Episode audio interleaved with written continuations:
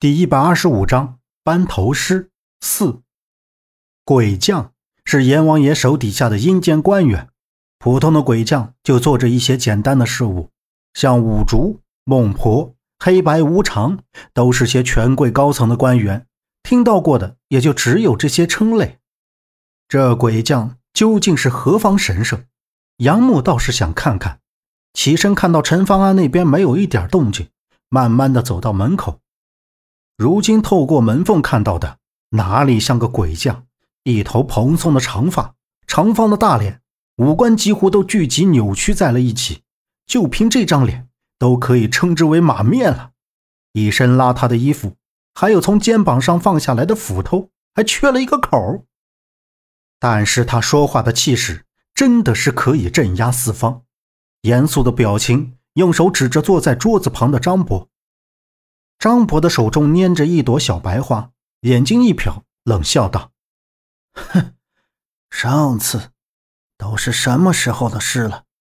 我这糟老头子怎么还能记得？”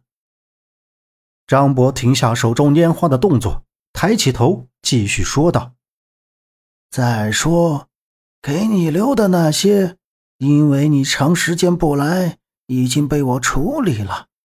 现在……”你来和我要，我上哪儿弄给你去？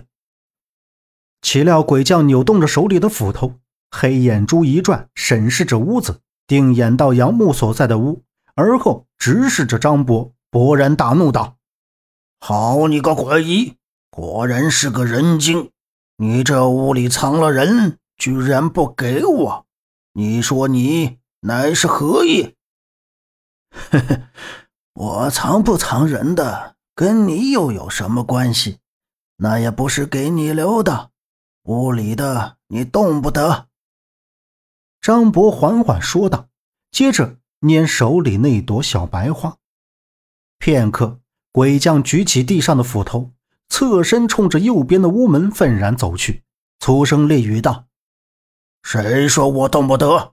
我一个班头师爷，还怕你这个糟老头子不成？我告诉你。”你和我的约定还没结束呢。杨木贴着门缝，眼瞅着那鬼将提着斧头就要冲进门口，他脸色一惊，向后退去。半晌，门也没有动，也没有看到鬼将进来。杨木觉得不对劲儿，又凑到门缝前，就听啪啦一声脆响，有东西打在地上。再一瞅，门缝前的张晴晴那张秀丽的矮个子。鲜艳的碎花衣服，双臂张着站立在门前。鬼将的斧头举在半空中，斧头垂直对着一侧下方碎了一地的瓷酒瓶片，淌着一大片酒水，扑鼻而来的是一股陈年浓香。没错，陈年老窖的酒香。鬼将打翻了摆在门口柜子上的酒，住手！张博看到鬼将居然用斧头划过女儿的头颅。打翻了自己酝酿三十年的陈年老窖，截然将手里的小白花拍在桌子上，站起身喝道：“陈方安被这打翻在地的声响所惊醒，他猛然起身，扯到了伤口，缓慢的下了床，晃悠的走到杨木身边，刚要说话，就被杨木制止，让他千万别出声。两人就这么看着门外。你个鬼娃，想要干什么？滚到一边去！鬼将狰狞着脸怒道：“张晴晴头略微向上扬起，瞪着自己前面人高马大的鬼将，腮帮子鼓起来，霸气的回应道：‘你要干什么？这里是我家，你不能随便进人家屋子，是你滚才对。’鬼将闻这话，瞬间火冒三丈，将斧头对着张晴晴怒喝道：‘呀呀呀！糟老头子，你把鬼娃教的倒是真的好啊！’”伶牙俐齿，去去去，不跟你一般见识。说着，鬼将就用斧头把张晴晴推到了一边。张晴晴竭力阻止，但由于自己身材矮小，无能为力，气哄哄地看着鬼将站在门前，一斧头将屋门劈开。杨木和陈方安大吃一惊，各自闪到了两边，看着地上被斧头砍散的木头门，地面也裂了几道缝隙。没想到这把斧头竟然这么厉害！有那么大的威力。张伯也两三步走到跟前，皱着眉头，气得对鬼将大喝：“你个班头师爷，把我这里当成什么了？想来就来，想走就走，现在居然还跟我过不去了？你是要把这里夷为平地吗？”哼，就算夷为平地，这也是你自找的。行了，我也不为难你，就这两人，我带走了。鬼将说着，一只脚就踏进了屋里。张晴晴快步走到张博跟前，对张博说：“爸，你看，他要把人带走，我去叫他们过来帮忙。”张晴晴两眼一眨，转身小步跑着离开了。鬼将也不瞅张博一眼，直接进了屋里，举着斧头就奔向杨木。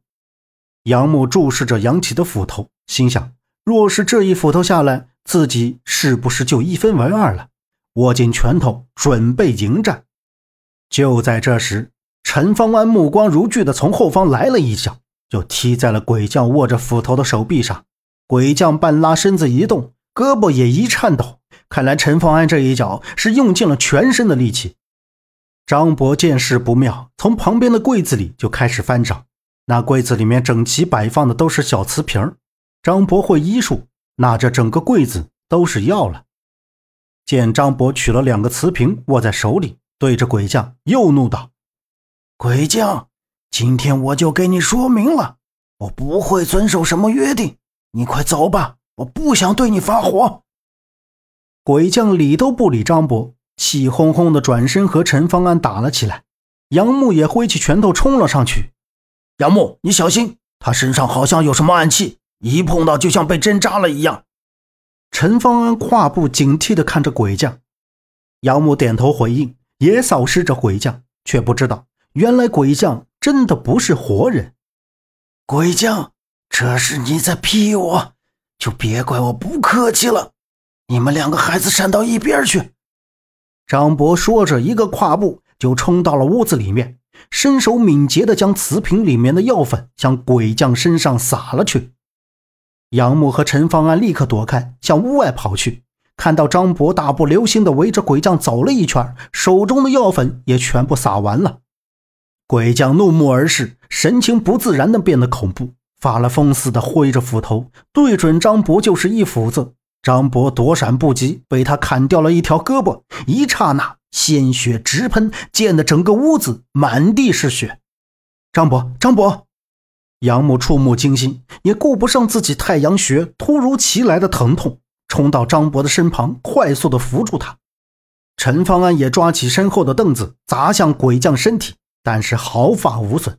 他发疯的样子令人胆战心惊。爸爸，阿福他们来了！张晴晴从门口跑了进来，大声喊着他爸。本集播讲完毕，感谢您的收听，欢迎您订阅，下次不迷路哦。